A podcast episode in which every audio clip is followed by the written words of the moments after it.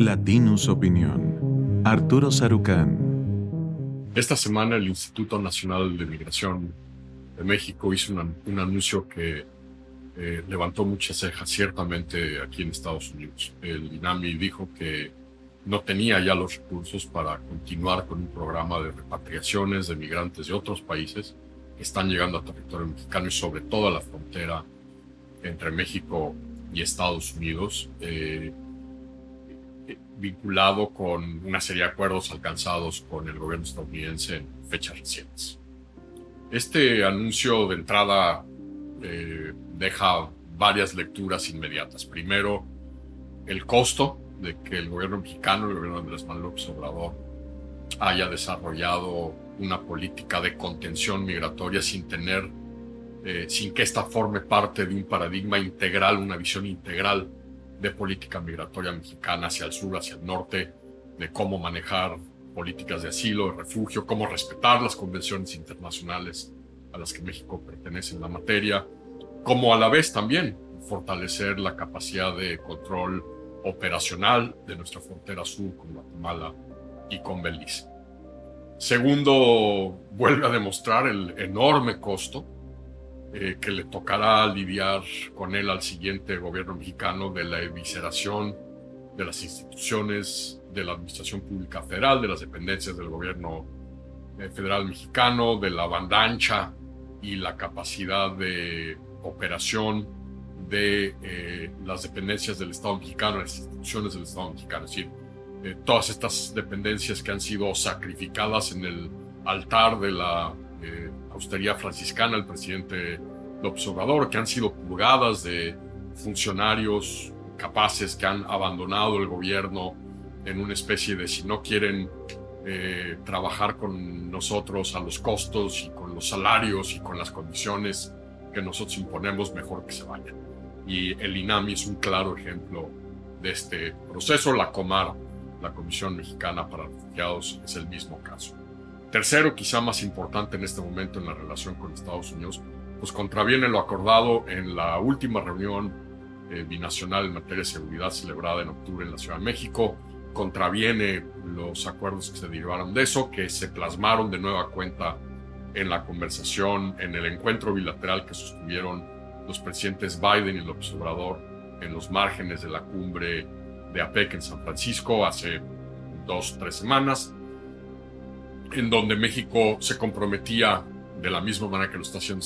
Estados Unidos para desincentivar sobre todo refugiados, migrantes cubanos, venezolanos llegando a la frontera, a repatriar directamente esos países a eh, e, esos nacionales. Y México se había comprometido a repatriar directamente desde territorio mexicano a cubanos y venezolanos y por lo tanto este anuncio del INAMI pues parecería vulnerar ese acuerdo que volvió, repito, a quedar plasmado en lo que por lo menos la Casa Blanca emite como, comunicado después de la reunión bilateral entre eh, Biden y el observador en San Francisco.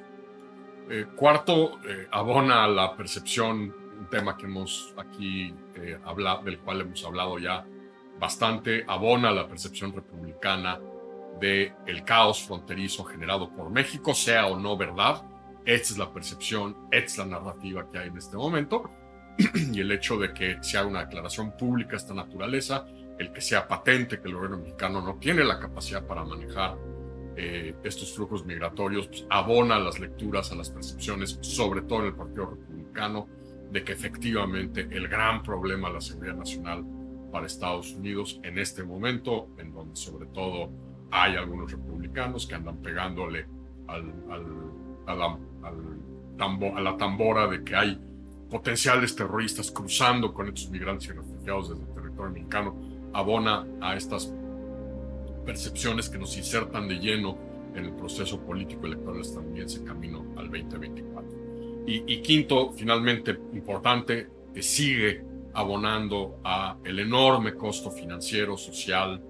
eh, económico, eh, de seguridad pública a los estados y municipios fronterizos del lado mexicano la frontera, que han tenido que lidiar con estos flujos importantes de migrantes, con migrantes y refugiados en una especie de limbo del lado mexicano la frontera ya durante pues casi dos años y, lo que esto está generando para las finanzas públicas de municipios, estados fronterizos.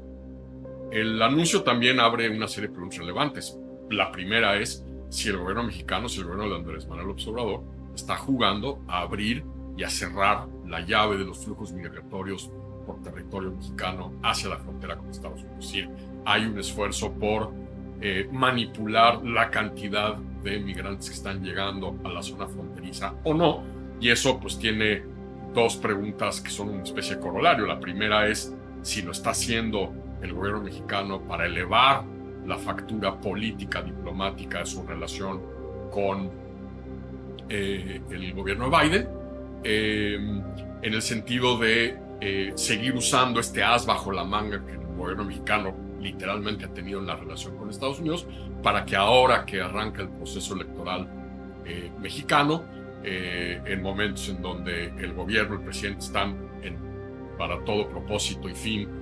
instrumentando una elección de Estado, que el gobierno mexicano, mostrando que puede generar problemas o desactivárselos a Biden, eh, con los flujos migratorios en la frontera, busque elevar esa factura para que si Biden o algún funcionario de la administración se ven en la posición de hacer alguna declaración sobre el proceso electoral en México, esta carta la puede usar México para evitar que eso ocurra. La segunda pregunta, evidentemente, es si finalmente, cosa que nunca había hecho el gobierno mexicano y por eso me sorprendería que fuese lo que está detrás de esto en este momento, que buscara un quid pro quo, es decir,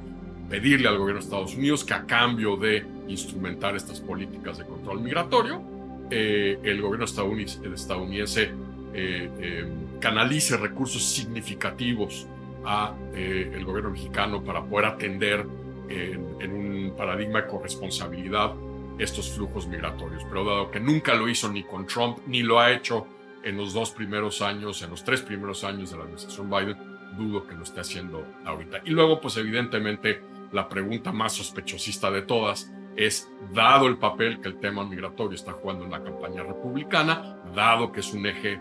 es columna vertebral de la campaña de los republicanos contra el presidente Biden, en el sentido que Biden no ha sido capaz de manejar la situación migratoria en la frontera, pues la gran pregunta es si efectivamente eh, el observador decide eh, abrir la llave a los flujos migratorios, diciendo que no tiene los recursos para seguirlos repatriando, para que no estén acumulándose en la zona fronteriza para, pues, de, eh, de alguna manera hacerle el favorcito, darle un empujoncito a su amigo Donald Trump y abonar esa narrativa de golpeteo del Partido Republicano hacia el presidente Biden. Cualquiera que sea la respuesta, el contexto es pésimo. Ayer el Senado, eh, la bancada republicana, le negó al presidente Biden los recursos que está pidiendo. Fue un voto procedimental, pero le negó eh, la